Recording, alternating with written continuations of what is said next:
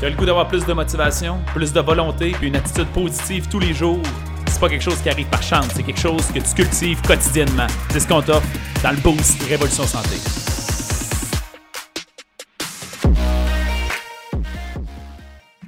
Salut à tous. Salut gang, bienvenue dans le Boost matinal.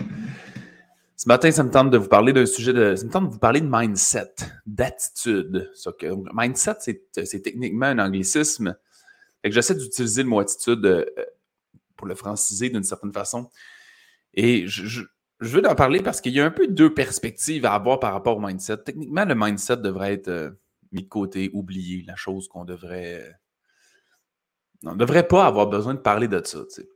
Mais en réalité, on est affecté par ça, on a des angles morts par rapport à ça. Et très souvent, les plus grosses limitations qu'on a sont à, propos de notre mindset.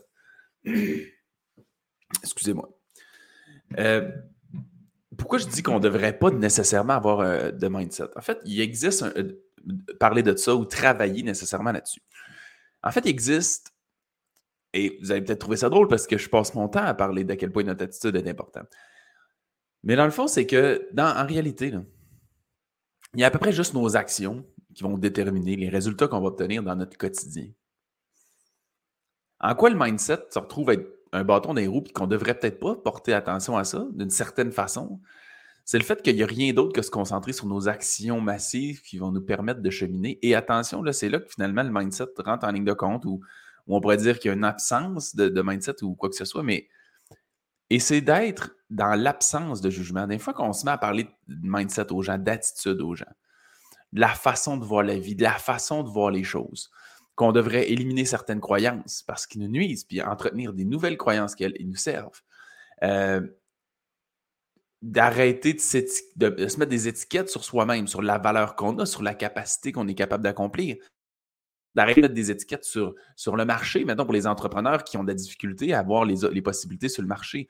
De mettre des étiquettes sur notre biologie, sur notre métabolisme, sur le nombre de calories qu'on brûle, sur notre capacité physique. Et là, écoutez bien ça, là les étiquettes sont toujours le problème. Que ce soit une bonne étiquette ou une mauvaise étiquette, une étiquette est toujours le problème. Et c'est pour ça que je dis qu'il y a quelque chose de fascinant. si tu n'es pas conscient d'avoir des jugements par rapport à toi-même, ton environnement ou les opportunités qui sont dans ta vie, là, tu as besoin de travailler ton mindset pour être conscient que c'est le cas. Mais si tu réussis à transformer ça, juste en absence de jugement, en absence d'étiquette, c'est là que tu prends sa valeur. Moi, j'ai fait en début de carrière l'erreur de penser que, OK, là, j'ai des croyances limitantes. Mettons, je, crois que c'est difficile de gagner 100 000 par année. Fait que là, fait que en entretenant cette croyance-là, je la cultive par le fait même et, et mon cerveau s'ouvre aux possibilités seulement qui me permettent d'aller là. Fait que je me suis dit, OK, mais faut que je change ça, j'ai une croyance qui est, supérieure. Mais là, dès l'instant où je me dis, OK, mais je suis capable de faire 10 millions par année, c'est encore un plafond, c'est encore une limite. La seule façon de réellement se libérer d'une certaine façon, et, et, si on réussit juste à dénouer cet élément-là, c'est prendre conscience quand on a un jugement. Donc, un jugement, une étiquette, par exemple, je peux juste faire 10 millions par année. je donne un exemple euh, numérique en guise d'exemple c'est juste d'être conscient qu'il n'a aucune limite. Que tout est un grand continuum dans lequel on progresse, que chaque personne va vivre une forme de difficulté, de résistance, d'apprentissage nécessaire pour réussir à passer par-dessus ça. Tout le monde. Puis ça va être différent pour tout le monde parce qu'on a des historiques différents, on a des connaissances différentes, on a des biologies, des, anatomies qui sont différentes. Donc, on a toutes des distinctions qui fait que chacun on a notre propre combat, notre propre aventure, mais il n'y a rien qui nous identifie à proprement parler. Parce que ça se peut que dans le passé, tu étais quelqu'un d'impatient, puis à partir d'aujourd'hui, tu deviens patient. Ça se peut que. Donc, tout ça, quand on se met dans une boîte, c'est là que tout devient problématique c'est pour ça que je vous dis que c'est un peu drôle ce que je dis ce matin, mais de réussir à se concentrer et focuser uniquement sur la mise en action massive, puis dans l'absence de jugement par rapport aux possibilités, par rapport à ce qu'on est, c'est juste ça la solution. Juste de faire comment je suis capable de, me nourrir un peu mieux. Tu sais, moi, je coach ça depuis des années.